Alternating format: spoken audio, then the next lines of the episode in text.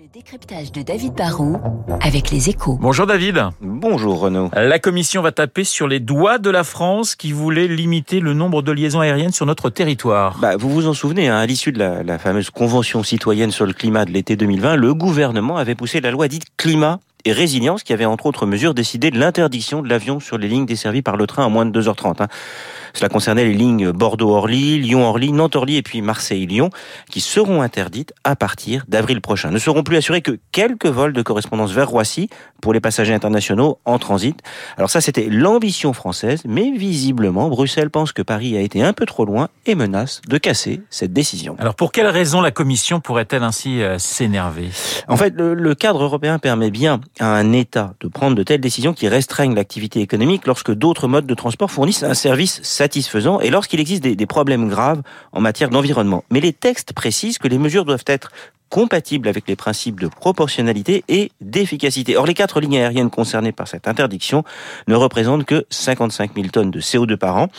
Dit comme ça, ça fait beaucoup, mais en fait, c'est 0,23% des émissions du transport aérien en France, 0,04% de celles du secteur des transports et 0,02% des émissions totales de la France. Alors, c'est peut-être pas totalement inutile de les interdire, mais ce n'est pas en interdisant ces vols qu'on va régler le problème du changement climatique. Et les interdictions sont normalement plus des mesures d'urgence qui doivent permettre de faire face à une crise ponctuelle que des mesures permanentes aux yeux de Bruxelles. David, est-ce que cela veut dire que ces liaisons aériennes vont être maintenues? Non, en fait, il y, a peu de chances que l'on revienne en arrière. Hein. Air France a déjà arrêté sa ligne Bordeaux-Orly, qui transportait quand même plus de 500 000 passagers par an jusqu'en 2019. Et puis, il faut pas oublier que son principal actionnaire, c'est l'État qui vient de faire voter cette loi. Enfin, bon, EasyJet a lui bénéficié de mesures de soutien à l'activité partielle. Pas sûr qu'il veuille euh, aussi déclarer la guerre à la France. Et Ryanair lui, bah, dispose pas des créneaux nécessaires à Orly pour lancer des nouvelles lignes comme ça.